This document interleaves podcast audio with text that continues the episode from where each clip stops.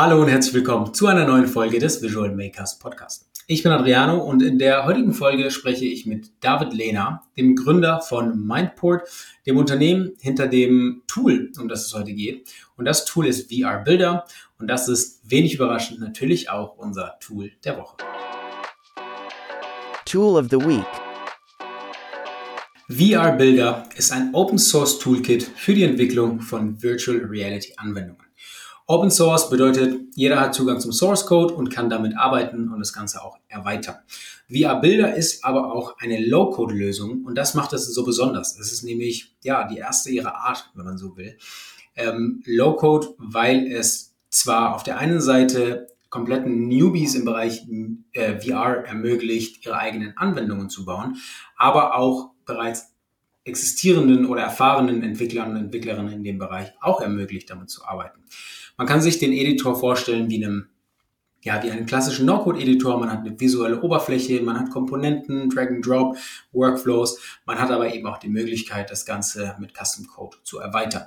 Via Builder ist verfügbar über den Unity Asset Store. Was genau Unity ist, das wird uns David gleich erklären.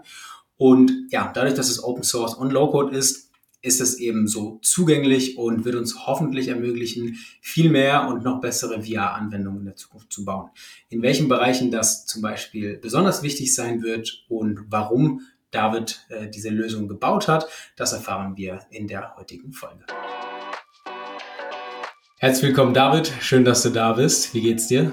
Mir geht's gut. Danke, dass ich hier sein darf. Sehr schön. Ja, wir, wir freuen uns sehr, dass du da bist. Ich habe es im Intro schon angekündigt, worum es heute ein bisschen geht, äh, um das Tool, äh, aber vor allem die zwei Themen, die wir so irgendwie zusammenbringen, ist natürlich mega spannend, weil das, glaube ich, nicht etwas ist, was man immer sofort zusammenbringen würde. Virtual Reality oder wie du gerne sagst, Virtual, Virtual Reality. Ne? Das, äh, das, das ist auch ein sehr, sehr cooler Begriff, kannte ich vorher nicht. Ähm, und natürlich No-Code, Low-Code. Aber ja, bevor wir darüber sprechen, vielleicht kannst du dich ja einmal allen Zuhörenden kurz vorstellen. Ja, sehr gern. Ich bin David Lehner, ich bin Gründer und Geschäftsführer von Mindport. Mindport wurde 2021 gegründet und davor war ich bereits drei Jahre lang bei Interactive, wo wir Software gebaut haben für Unternehmen, die Virtual Reality Training in ihrem Unternehmen skalieren wollten. Spannend. Das, äh, genau, das Virtual Reality Training, das werden wir später auch noch ansprechen, äh, gerade wenn es dann darum geht, in welchen Bereichen man das, man das alles benutzt. Ähm, du hast ja gerade gesagt, Du hast Mindboard gegründet, äh, ihr baut aber VR-Bilder als Produkt, richtig? Korrekt. Ähm, ist das, also ist das derzeit das Produkt, woran, woran ihr arbeitet? Macht Mindboard sonst noch äh, andere Sachen im Bereich VR? Genau, das ist aktuell unser Produkt und ähm, zahlt im Prinzip jetzt darauf ein, wie wir unsere Mission als Firma auch äh, vollenden können. Und ja, noch sind wir ziemlich klein. Das heißt, irgendwann wird es, glaube ich, auch mehrere Produkte geben. Aktuell ist es das einzige. Okay. Ja, aber auch auf eurer Webseite findet man ja auch schon ein paar namenhafte Kunden. Das heißt, äh, da funktioniert ja schon mal etwas und kommt gut an. Das ist natürlich immer äh, gut, gut zu sehen. Äh, erklär uns doch einmal gerne kurz, was VR Builder ist, was man damit machen kann. VR Builder ist ein Unity-Plugin und vielleicht für die, die es nicht kennen, Unity ist eine 3D-Game Engine und ähm, ja, ursprünglich entwickelt, um Spiele zu entwickeln, aber sie wird äh, schon seit längerem in Unternehmen eingesetzt, immer wenn es um 3D geht, also 3D-Simulationen zum Beispiel, weil es halt eine Physik-Engine mit drin hat und eine Rendering-Pipeline und das macht es halt sehr äh, einfach, auch für Unternehmen, damit Anwendungen zu erzeugen. Das heißt, darauf setzen wir auf und die Schwierigkeit bei Unity ist halt, man muss doch relativ gut Unity kennen und äh, programmieren können, damit man damit was bauen kann. Und was wir halt versucht haben, ist, da den Einstieg zu erleichtern bei den Leuten, die Virtual Reality Anwendungen erzeugen wollen. Das heißt, wir haben halt einen grafischen Editor und damit definiert man den Prozess, das heißt den, den Ablauf von der eigenen Anwendung. Das heißt, man kann schon sagen, am Anfang gibt es eine kleine Begrüßung, dann muss man irgendwas greifen, irgendwas platzieren, dann werden eine kleine Animation gestartet und das heißt, also, da hat man dann einen sehr einfach zu verstehenden Ablauf. Und ähm, das, was halt so viel Mehrwert bringt, ist, wenn man jetzt zum Beispiel sagt, ich möchte jetzt in dem Schritt diese Box greifen, dann nimmt man einfach die Box mit Drag and Drop, zieht die rein, drückt einen magischen Fix-It-Button und dann werden alle Skripte, die man braucht, automatisch hinzugefügt und konfiguriert. Das heißt, man muss nicht mehr sich damit beschäftigen, welche Packages man installieren muss, wie man konfigurieren muss, ähm, welche Skripte benötigt werden, weil es sind ja doch sehr viele, ähm, um die ganzen Collider zum Beispiel verstehen, wie sie in Unity funktionieren, wenn man es händisch machen möchte und wir übernehmen das halt alles durch Automatismen. Okay, spannend.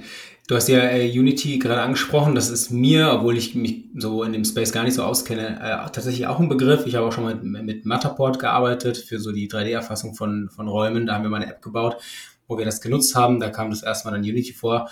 Ähm, und dann habe ich auch gemerkt, okay, das ist im Bereich VR auf jeden Fall irgendwie so das, das äh, Ding, was man nutzt. Das ist eine Game Engine. Ursprünglich war das, wusste ich tatsächlich nicht.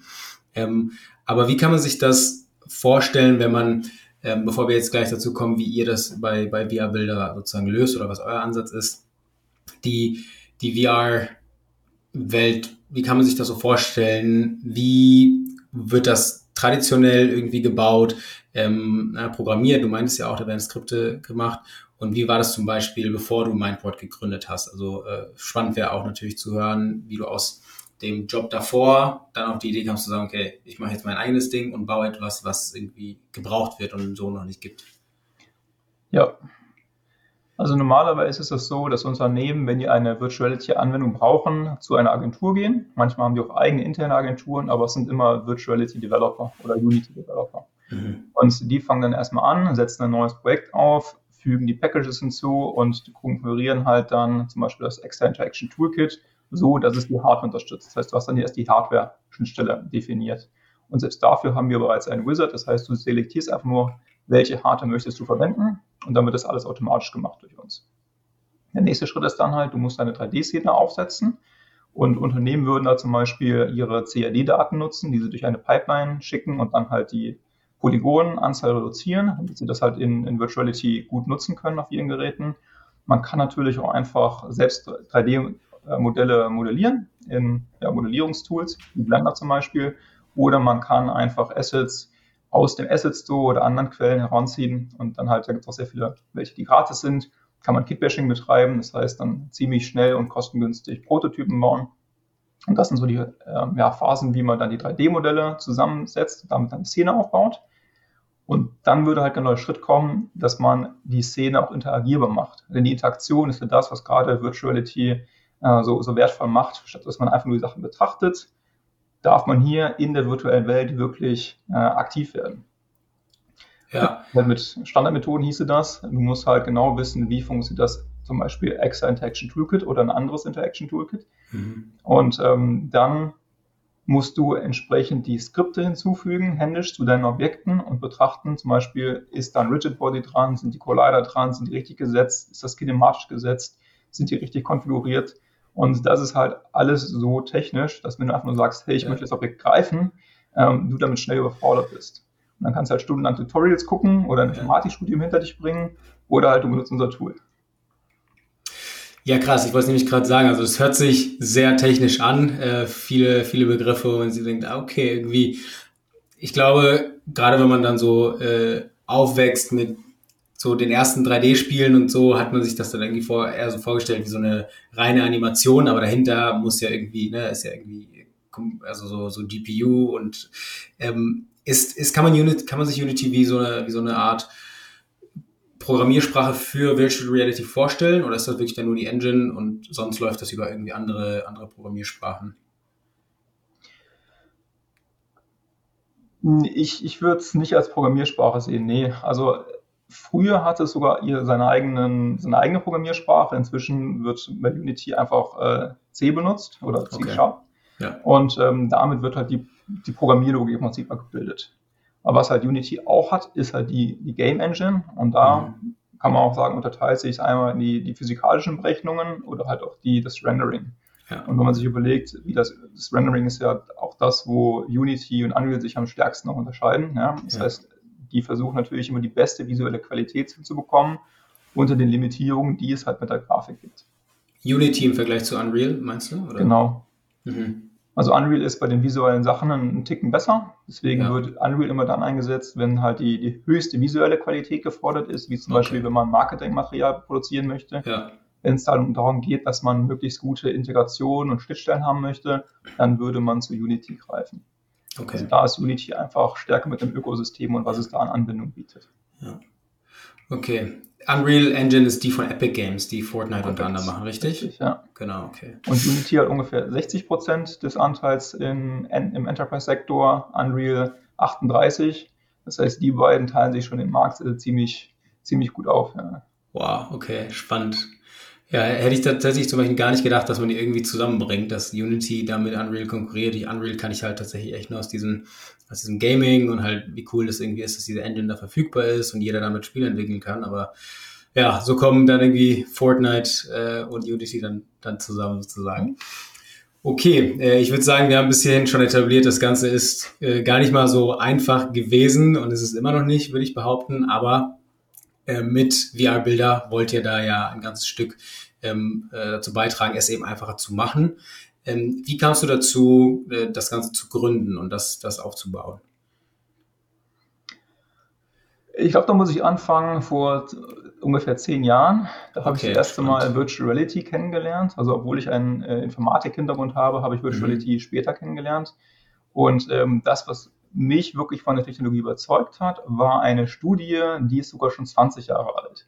Und da hat jemand äh, untersucht den Effekt von Virtual Reality bei der Versorgung von Patienten mit Brandwunden. Das heißt, da war das Szenario aufgebaut.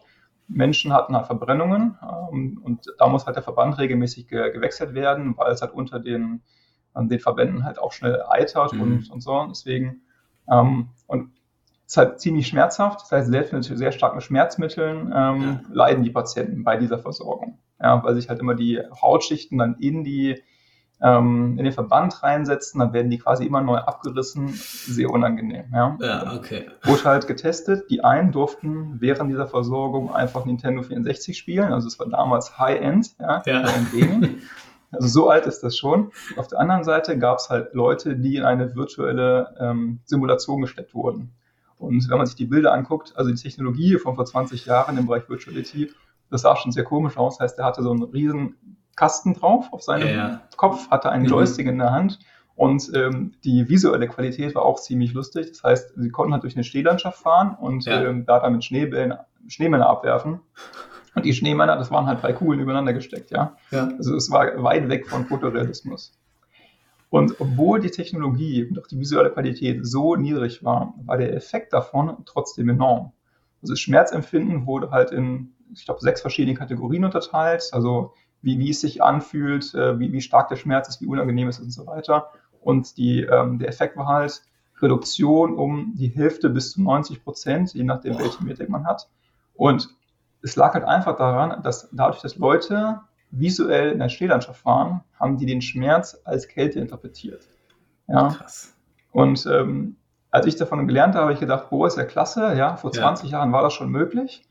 Und ähm, zwei Sachen. Das eine, was ich mich gefragt habe, war, wenn das schon möglich war, warum machen wir das nicht viel mehr und viel breiter? Mhm. Und warum machen wir nicht halt, nutzen diese Technologie für so viele Möglichkeiten?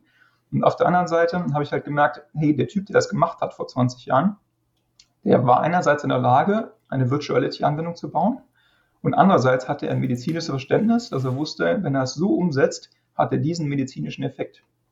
Das heißt, um richtig wertvolle VR-Anwendungen zu erzeugen, musst du halt immer die VR-Expertise und die Fachexpertise zusammenbringen. Ja. Und der Grund, warum wir heutzutage einfach so viele VR-Games haben, aber so wenig sinnvolle VR-Anwendungen, liegt daran, dass die VR-Entwickler größtenteils sich halt mit Spielen auskennen, ja. aber nicht im Bereich Medizin, Psychologie, Philosophie oder sonstige Sachen. Ja. Mhm.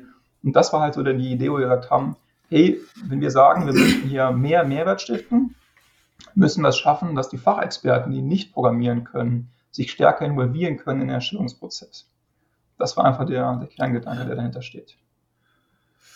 Ja, spannend. Also vor allem, wenn du halt sagst, das ist echt irgendwie 20 Jahre her und echt so eine Erkenntnis, wo man halt heute noch sagen würde, boah, faszinierend. Also so, warum setzt sich nicht jeder irgendwo bei einer OP oder beim Arzt so ein VR-Headset auf und kann dann vielleicht immer noch gemacht, ja. äh, Narkose minimieren oder sonst was. Ähm, aber ja, wenn es ja wirklich so ist, ne, dass, wie du schon sagst, die Expertise einfach in einem anderen Bereich liegt, kommen die meisten gar nicht erst auf die Idee, dass man das irgendwie nutzen könnte. Ja. Ähm, genau, und wenn der Zugang halt dazu vor allem fehlt. Äh, und deshalb äh, VR-Bilder an dieser Stelle. ähm, genau, VR-Bilder ist, äh, hast du ja auch, schon gesagt, ähm, eine, eine No- bzw. eine Low-Code-Lösung, hast du ja auch zu mir gesagt, ähm, um eben VR dann selber zu bauen. Wie wie unterscheidet sich das von irgendwie existierenden äh, Anwendungsfällen, um VR-Anwendungen zu bauen? und warum ist das aber vor allem eher eine Low-Code als eine No-Code-Lösung? Genau, also ich glaube, wir sind sogar die einzige Low-Code, No-Code VR-Plattform in dem Sinne mit, mit diesen Kriterien. Es gibt halt einiges an SDKs, davon gibt es auch ein paar, die Open Source sind. Ja. Mhm. Zum Thema Erstellung von VR-Anwendungen, da gibt es halt sehr viele proprietäre Plattformen. Das heißt, man kann den, den, seine Anwendungen auf diesen Webseiten oder diesen Plattformen erzeugen, aber dann auch nur auf diesen Plattformen konsumieren und ausspielen. Das heißt, man ist sehr stark gebunden an die Plattform mhm. und man ist auch eingeschränkt an das, was möglich ist auf der Plattform. Und gerade wenn man halt ein großes Unternehmen ist mit sehr spezifischen Anforderungen, ähm, ist das halt doch zu limitiert meistens. Und die äh, SDKs, die helfen halt den VR-Entwicklern, aber die erreichen den Zugang nicht für Nicht-Entwickler. Ja. Das ist halt das, wo wir uns noch ganz klar unterscheiden. Ja. Und warum ich immer sage, das ist Low-Code, nicht No-Code, ist, wir möchten halt nach wie vor es ermöglichen, dass die VR-Entwickler genauso weiterarbeiten können, wie sie es gewohnt sind. Das heißt, wir möchten mhm. jetzt nicht die Entwickler dazu zwingen, dass die irgendwie jetzt mit Visual Scripting arbeiten oder auf dieses No-Code eingeschlossen werden, sondern die können genauso wie bisher ganz normal mit Unity arbeiten, ihre C-Sharp-Skripte schreiben und dann implementieren die einfach unsere Interfaces. Dadurch wird dann halt deren neue Funktionalität in dem grafischen Interface für die Nicht-Entwickler äh, zugänglich und dadurch können die halt extrem gut miteinander arbeiten. Also stell dir vor, ein Fachexperte hat jetzt seinen Prozess abgebildet, ja. zeigt dann seine Anwendung dem Entwickler und sagt, guck mal hier, in dem Schritt 3, da habe ich jetzt eine ganz normale Grab-Bedingung verwendet, aber ich möchte hier ganz speziell greifen, eine spezielle Interaktion machen oder so. Und das ist natürlich was, was der BI-Entwickler total gut versteht und dann kann er sagen, klar, kein Problem, baue ich dir, ich erweite das, ich äh, baue dir was Neues, eine neue Komponente, füge das hinzu und mache das halt dann zugänglich und dadurch ist es halt super wartbar, super erweiterbar, super skalierbar. Ja. Okay, also wenn man das jetzt vergleichen würde mit klassischem Coding, das, das klassische Software Development Kit verfügbar machen wäre sozusagen, als wüsste man jetzt, okay, da kann ich mir einen Code für eine App runterladen.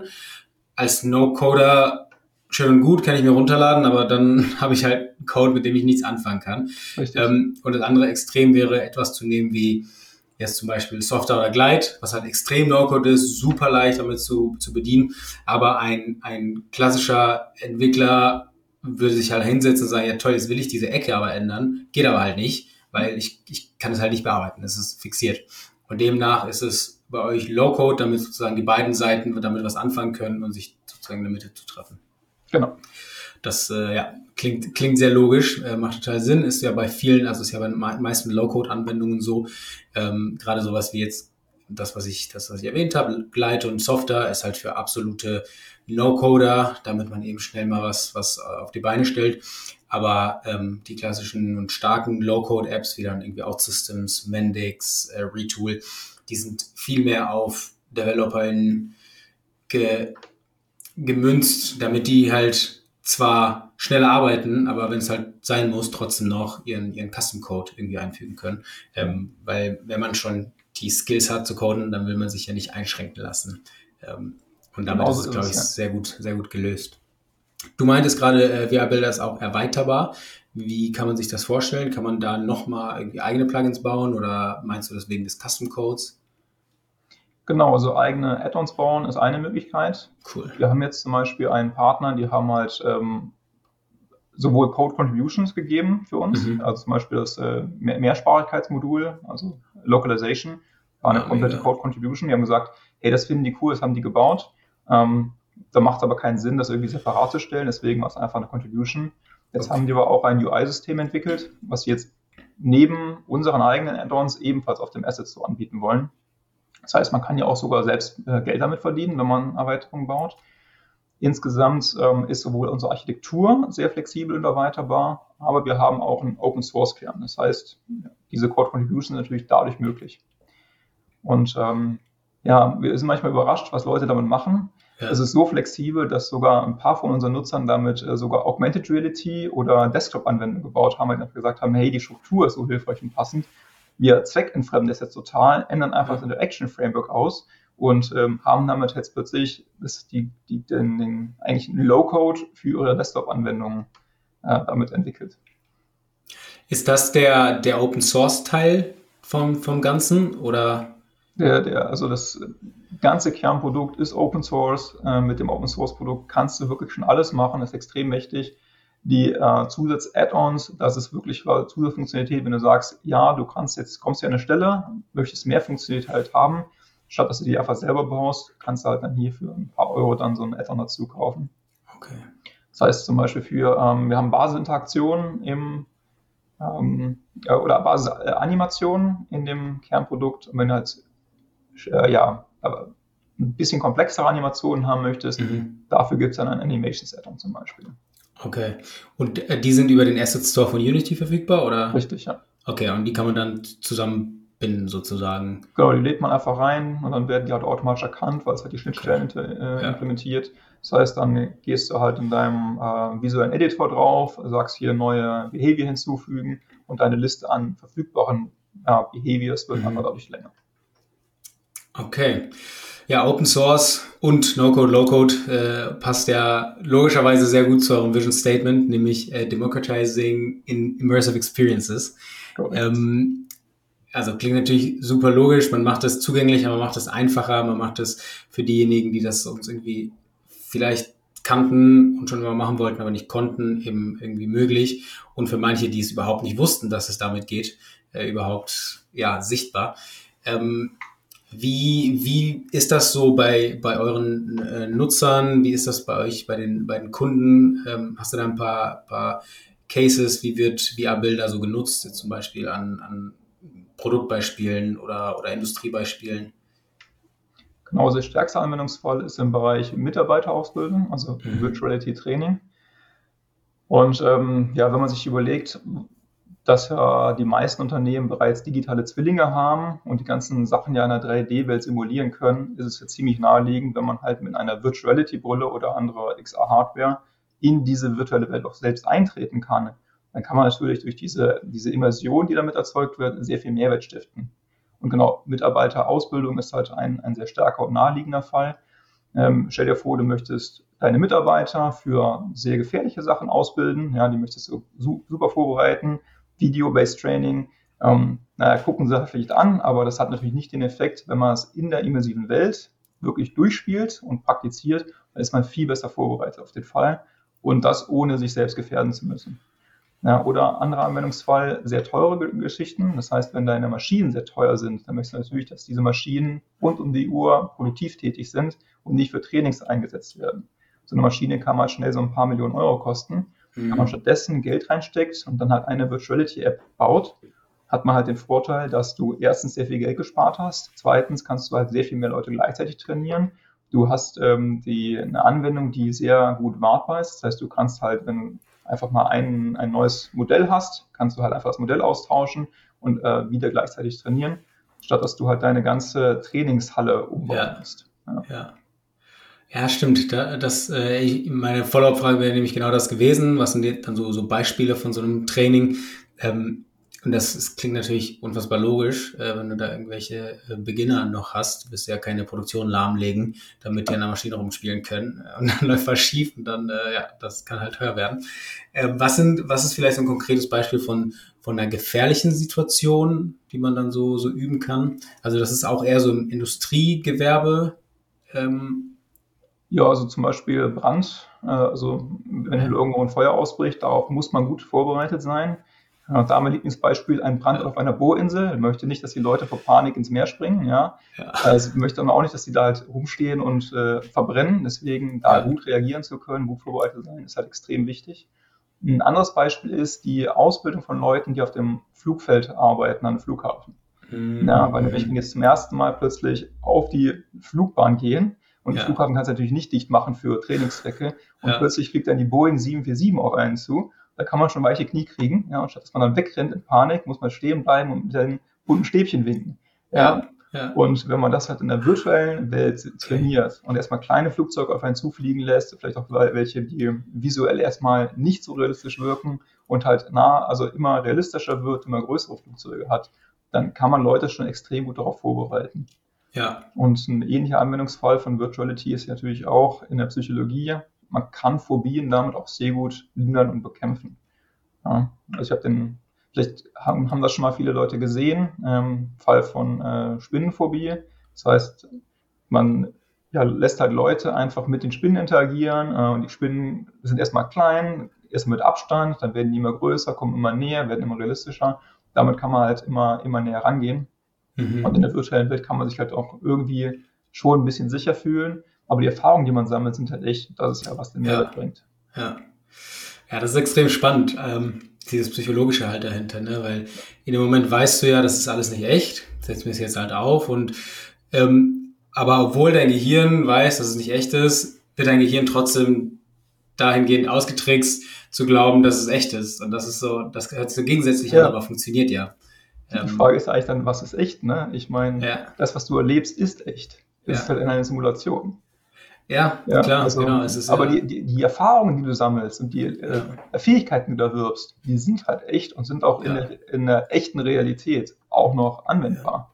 Und das ist halt wohl dann äh, diese, diese Macht der Immersion für, für mich halt herkommt. Ja.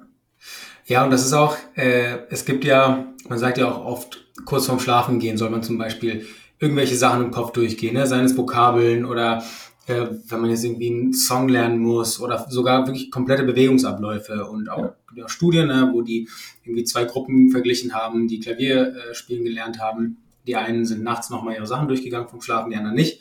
Und die haben es halt dadurch gelernt. Und das war so, okay, spannend. Das Gehirn, man muss manche Sachen gar nicht tun. Es reicht darüber, nachzudenken. Und, und Virtual Reality bringt natürlich jetzt eine neue Komponente da rein, wo du nicht nur drüber nachdenkst, sondern das halt wirklich komplett siehst. Ähm, Exakt, ja. Und ja, also wie das halt auf einmal. Du auch erlebst, ne? Weil du halt genau, interagierst ja. da in der Welt, ja. Richtig, wie du schon sagst, also was ist dann nicht mehr echt? Weil wenn du da sitzt und da kommt halt wirklich irgendwie ein, ein Elefant auf dich zugerannt, kannst du ja nicht sagen, ich habe das nicht erlebt, weil irgendwie hast du es ja schon erlebt.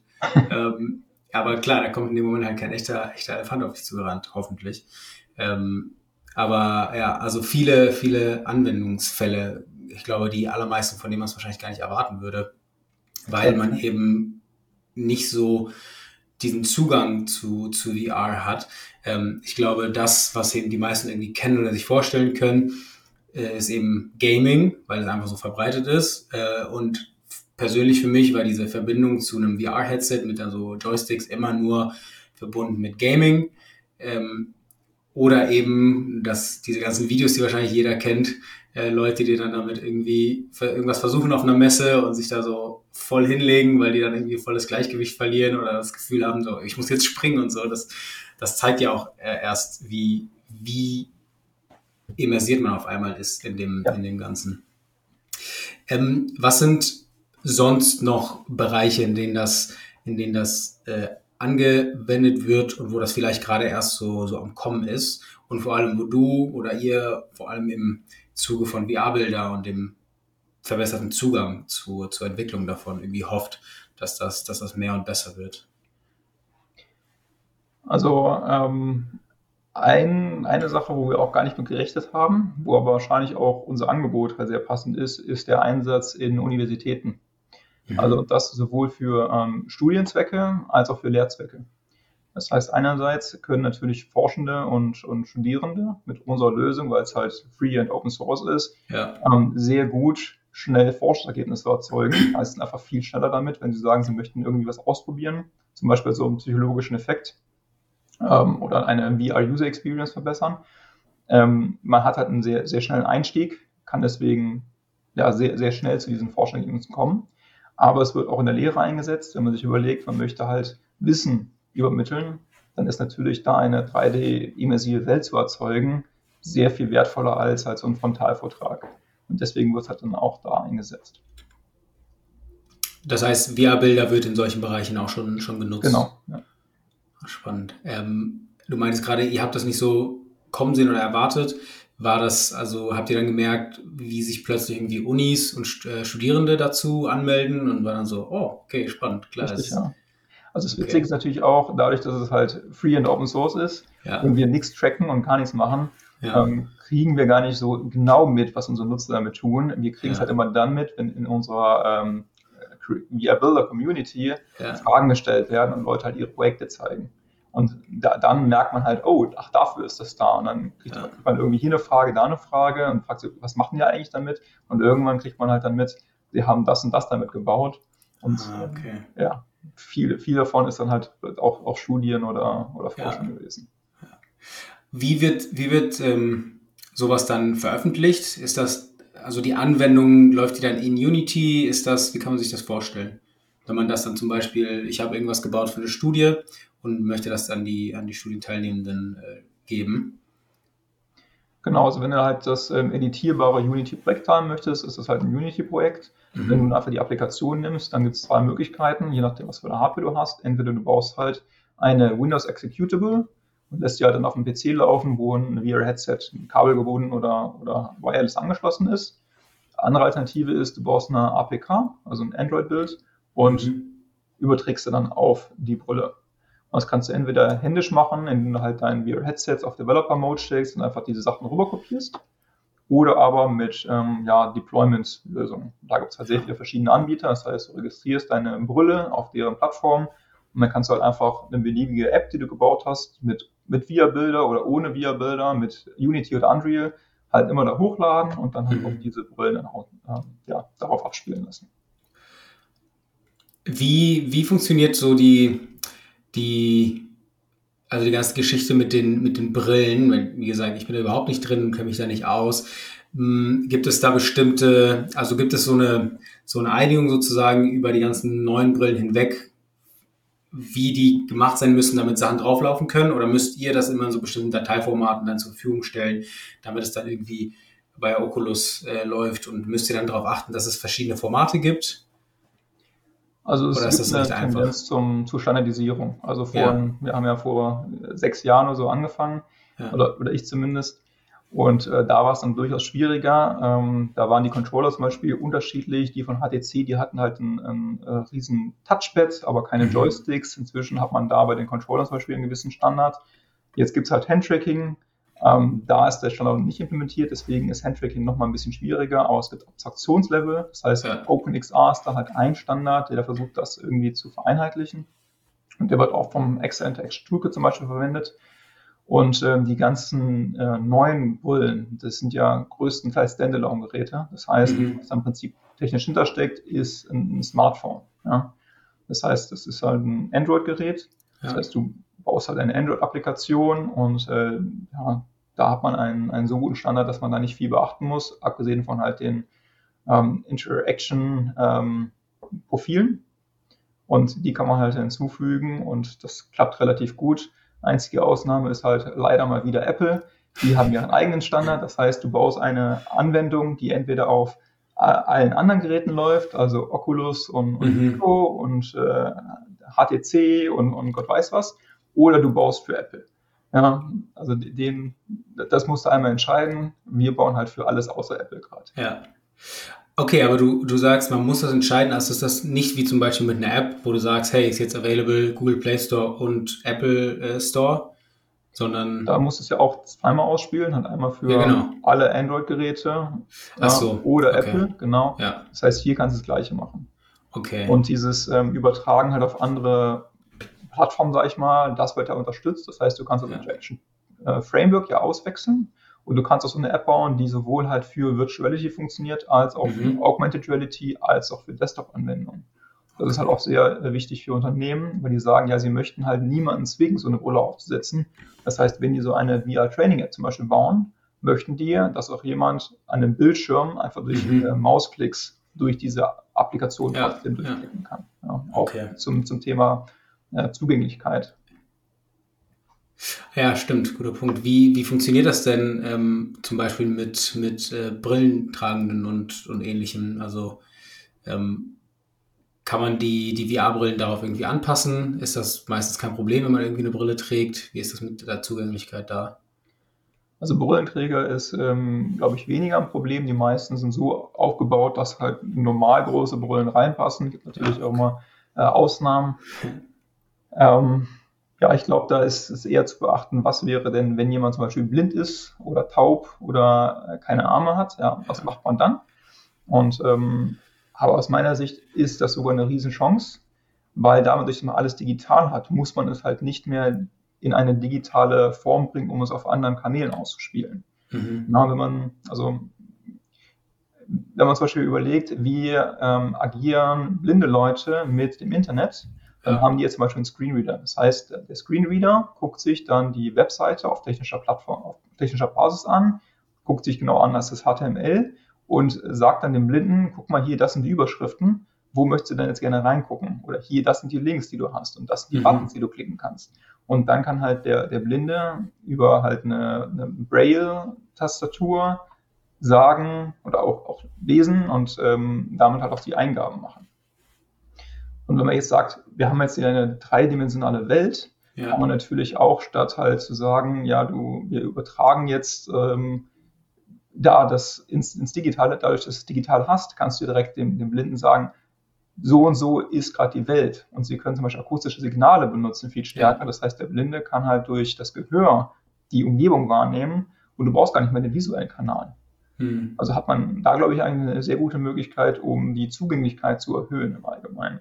Das muss halt gemacht werden und hat jetzt oft jetzt leider nicht die höchste Priorität. Ja. Ja, auch, auch sehr spannend, Sachen, die man halt absolut gar nicht bedenkt, wenn man wahrscheinlich nicht stark in dem Bereich unterwegs ist. Aber äh, genau, betrifft ja, betrifft irgendwie alles. Ähm, okay, kurz nochmal zum, zum Produkt, also zurückspulen. Angenommen ich, der mich, äh, der sich eben absolut gar nicht irgendwie damit auskennt, ähm, muss jetzt für Arbeit oder Uni ein VR-Projekt bauen. Wie wäre denn da die Herangehensweise und was sind Sachen, die vielleicht trotz der Tatsache, dass es eine Low-Code-Lösung ist, ähm, irgendwie erlernt werden müssen und trotzdem vielleicht ein bisschen schwieriger sind? Ähm, und was sind vielleicht Sachen, die, die mir dann komplett erspart werden, dadurch, dass es eine Low-Code-Lösung ist? Ja, also meine Empfehlung wäre natürlich, VIA Builder zu benutzen. Das heißt, man lädt Unity runter, dann VIA Builder. Ähm, da hat man also ein, Unity ist eine Desktop-App in dem, in genau, dem Fall, oder? Okay. Richtig, ja. Ähm, dann kann man sich eine Demo-Szene runterladen, die ist auch so mhm. ausgelegt, dass man als äh, ja, via Builder-User so die Interaktion kennenlernt, äh, nach und nach, dass man ja. auch sieht, hey, so kann man Kapitel strukturieren, so kann man auch äh, Schritte gruppieren und so weiter. Und dann kann man schon mal viel ausprobieren und Erfahrungen sammeln. Das zweite, was man hat, ist äh, sehr gute Tutorials. Ähm, da kann man dann lernen, wie macht man denn verschiedene Sachen. Ja, man, wir haben auch eine FAQ-Section, wir haben Dokumentation, wir haben die Community, wo man Fragen stellen kann. Ähm, und ähm, dann, wenn man es halt dann schafft, quasi die, die, die technischen Hürden zu überwinden und VR-Anwendungen zu erzeugen, spätestens dann sollte man sich überlegen, was ist denn eine gute Virtual Reality User Experience. Und das ist halt etwas, was sehr viele Leute vergessen. Und mhm. deswegen sagen auch so viele Leute, in VR wird ihnen schlecht. Ist eigentlich leider falsch, ja, weil nämlich VR macht einen gar nicht mehr übel, sondern ist nur schlechte VR-Anwendungen. Und okay. ähm, da gibt es halt zum Beispiel ganz klassische Motion Sickness Trigger. Ja, das heißt, wenn du ähm, in der Realität an einer Position bist, ja. aber visuell siehst, dass du dich vorwärts bewegst. Ja, das ist ja. das gleiche wie in, in einem Auto, wenn dir da schlecht wird. Ja. Den Effekt kannst du halt in Virtual auch erzeugen. Und halt, wie man es nicht, oder wie man dann die Motion Sickness ver, vermeidet, ist halt einfach das nicht zu tun, sondern stattdessen halt zum Beispiel Teleportation zu benutzen, um weitere Distanzen zu überbrücken. Okay. Weil dadurch, dass du halt dann nicht mehr halt dieses Continuous Movement hast, sondern einfach ja. an einem Punkt bist, hast du diesen, äh, die Diskrepanz zwischen Gleichgewichtssinn und visuellem Sinn nicht mehr, der halt diese Übelkeit hervorruft. Und das sind halt, ja, ist einer von den Sachen, die halt viele Leute nicht betrachten, wenn die zum ersten Mal Virtuality bauen. Ja. Ein anderer Anwendungsfall oder ein anderes Beispiel ist, wie verwendet man Text? Ja, man ist es ja gewohnt, auf Desktop-Anwendungen mit sehr viel mit Text zu arbeiten, um Informationen zu übertragen. Wenn man jetzt einfach Text in VR darstellt, muss man darauf achten. Erstens, du musst halt trotzdem den Text sehen. Also wie schaffst du es, dass der im Sichtbereich ist? Mhm. Du musst halt auch den richtigen Abstand haben, weil wenn es zu nah ist, dann irritiert es dich. Wenn es zu weit weg ist, kannst du es nicht lesen. Mhm. Ähm, deswegen ist halt Informationen übertragen oft in einem anderen Kontext viel besser. Also indem man zum Beispiel mit, mit visuellen oder akustischen Hinweisen arbeitet, statt mit einfach Text anwenden. Ah, okay. Ja, auch das wieder ein Beispiel dafür, etwas, was man halt absolut nicht bedenken würde, wie wie relevant das halt irgendwie aber auch logischerweise ist, ne? weil egal was du heute für, für Mobile oder Desktop baust, ist halt UI, UX extrem wichtig. Findet man, was man finden soll? Verstehen die Leute das? Ähm, findet man sich zurecht? Ist das irgendwie zu viel? Ist das zu wenig? Ähm, und das Spannende natürlich bei VR ist, dass es so ein bisschen eine Mischung aus dem digitalen äh, UI, UX, aber gleichzeitig dem Einbinden von, von der echten Realität, in der man sonst ja sowas irgendwie nicht, also so UI, UX Design in der echten Realität ist dann vielleicht mal, okay, ich organisiere ein Event, wie soll die Erfahrung sein? Wo finden die Leute sich zurecht? Aber du würdest ja niemals, ja, okay, wenn ich das jetzt baue, dann wird den Leuten schlecht. So, ähm, aber das muss man natürlich dann beachten, weil du bist irgendwie an der Stelle. Schon, ja. ja. Gibt es da, gibt es da auch ähm, wirklich so, so Studiengänge und Ausbildungen zu, zu äh, VR-EntwicklerInnen? Ich würde es vermuten. Ich weiß es in der Tat gar nicht, ob es da dedizierte Studiengänge gibt, aber okay. ich weiß, dass es da sehr viele, ähm, sehr viel Forschung und auch sehr viel Material ja. gibt. Ja. Also gerade halt diese großen führenden Unternehmen haben da auch schon seit vielen Jahren halt Studien zu gemacht und dann auch diese Sachen veröffentlicht. Und da gibt es dann auch ja, sehr gute Experten, die ihr Wissen teilen. Ja. Wenn man danach sucht, dann findet man da viel. Ja, ich glaube nämlich auch, weil das wird ja tendenziell eher mehr als weniger. Ähm, das äh, hofft ihr natürlich auch und ich, da, da seid ihr wahrscheinlich auch genauso, genauso sicher, weil ähm, genau einmal die Verbreitung davon ist einmal die, die, die Knowledge und der, der verbesserte Zugang eben durch sowas wie VR-Bilder, aber auch Hardware-mäßig. Ne? Das Ganze wird irgendwie immer besser, günstiger und demnach zugänglicher. Klar, dann kommt sowas wie Apple um die Ecke und macht es nochmal teurer. Aber ähm, irgendwie wird es das wahrscheinlich äh, dann halt auch nochmal komplett verändern, wenn die Vision Pro rauskommt. Wie siehst du die nahe und vielleicht nochmal die ferne Zukunft bei dem ganzen Thema? Wie wird sich das äh, verbreiten? Wird das äh, in, der, in der allgemeinen äh, Gesellschaft irgendwie ankommen? Auch zum Beispiel für den privaten Gebrauch, werden die Leute wirklich zu Hause sitzen und mehr als Gaming damit machen? Davon gehe ich mal aus. Also wenn man die nahe Zukunft sehen möchte, kann man eigentlich nach Amerika gucken. Ja, die sind ungefähr ja. so zwei Jahre weiter als wir. Mhm. Und da besitzen inzwischen äh, 23 Prozent äh, aller Haushalte besitzen ein VR-Headset. Wow. Und ähm, ich glaube, seit dem letzten, äh, seit der letzten Black Week, da wurden ja richtig viele Oculus-Geräte nochmal verkauft. In, Krass. Überraschenderweise mehr Oculus 2 als Oculus 3, weil die halt den Preis reduziert haben. Ja. Also da wird es nochmal einen richtigen Sprung gegeben haben. Spannend. wenn man ja. sich überlegt, ähm, vor, vor ein paar Jahren hatten wir ein ähnliches äh, Thema. Da gab es dann plötzlich Smartphones und dann mhm. wurden plötzlich, äh, mussten alle Webseiten mobilfähig gemacht werden. Im Prinzip ist halt dieses ganze Metaverse-Gedöns aus meiner Sicht eigentlich nur die, die, Tatsache, das Internet wird eine Dimension mehr bekommen. Ja, das heißt, Leute wollen halt in Zukunft nicht mehr auf einen 2D-Bildschirm gucken, wenn mhm. sie irgendeine Website besuchen, sondern erwarten halt ein 3D-User-Erlebnis. Und das heißt, dann werden wir halt in Zukunft, ich sage es mal, XR First haben. Das heißt, man möchte ja einfach mit, mit seinen XR-Geräten, ob es jetzt VR oder AR oder MR ist, einfach halt was erleben können. Na, und es gibt schon viele Anwendungsfälle, wo das halt in die Richtung geht. Ja, also Autokonfiguratoren zum Beispiel ist ein super Beispiel. Ja, statt dass du es halt nur zusammenklickst, du möchtest dich halt reinsetzen können. Ja. IKEA hat das schon sehr gute Anwendungen mit ihren AR-Sachen. Das heißt, du kannst die Möbel direkt in dein Haus stellen oder wenn man sich jetzt das Beispiel anguckt von Google Maps, statt dass man halt mhm. halt von oben auf eine 2D-Karte guckt, kriegt man die Navigation in die echte. Welt eingeblendet. Ja, ja. ja, und das sind so die Transformationen, wo man sagt, hey, statt dass wir jetzt weiter zweidimensional denken, müsste man sich überlegen, wie können wir das Erlebnis oder das, was, was der Nutzer halt machen möchte, wie können wir daraus eine interaktive, erlebbare Welt generieren. Und bevor ich bei Interactive angefangen habe, habe ich bei der Allianz gearbeitet und ähm, die Allianz, die denkt halt oft immer noch, sie würde Versicherung verkaufen, aber eigentlich bietet sie halt das Versprechen von Sicherheit. Ja. Und ja, als die Allianz gegründet wurde, ja, ähm, vor, vor langer, langer Zeit, da war das halt nur möglich, dieses Versprechen in einen Vertrag zu packen. Mhm. heutzutage gibt es auf der Webseite Antragsstrecken und Konfiguratoren und, und, und Rechner. Ja, ja. Aber wenn man es halt schafft, dieses Versprechen von Sicherheit erlebbar zu machen, ja, und ja. mal sagt, Hausratversicherung, wie ist es mit, wie ist es ohne, was ist denn, wenn was passiert? Ja, ja. ich glaube, da kannst du halt einen viel besseren Zugang ähm, schaffen und halt ja. auch solche komischen oder abstrakten Sachen wie Versicherungen plötzlich erleben und begreifbar machen. Mhm. Das heißt, es wird, glaube ich, den ganzen Markt ähm, wirklich beeinflussen. Und äh, vor kurzem hat ja auch Amazon angekündigt, sie wollen weg von den 2D-Bildern, sondern sie möchten in Zukunft 3D-Objekte halt in ja. ihrem, auf ihrem Marktplatz haben. Ja. Dann ist halt total klar, sobald es halt dreidimensional existiert, die Leute wollen es halt angucken, ausprobieren und halt immer aktiver auch äh, ja. nutzen können, bevor sie nur auf Kaufen klicken. Ja, genau. Und dann fangen die ersten an und dann müssen die anderen halt mitziehen, wenn die sehen, okay, diejenigen, die ein 3D-Modell haben, verkaufen besser. Ähm, ja. Weil selbst wenn du es nicht anfassen kannst, aber sagst, ah, okay, ich habe hier irgendwie diesen, diesen, dieses Mikrofon will ich mir kaufen, 3D, zack, guck ich dir von allen Seiten an, ah, okay, doch kein AUX. Ja, dann kann ich es mir halt nicht. Ähm, oder hat irgendwie doch, doch, äh, keine Ahnung, das, das richtige, den richtigen Anschluss.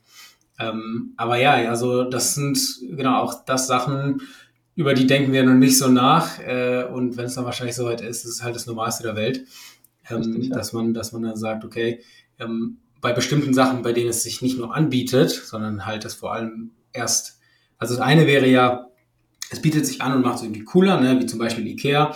Die haben ja jetzt schon so 3D-Konfiguratoren. Wenn du dann noch die Hardware zu Hause hast, zack, stehst du in dem Zimmer und guckst, ja, doch, das Bett sieht da ziemlich ja. cool aus, lass ich stehen.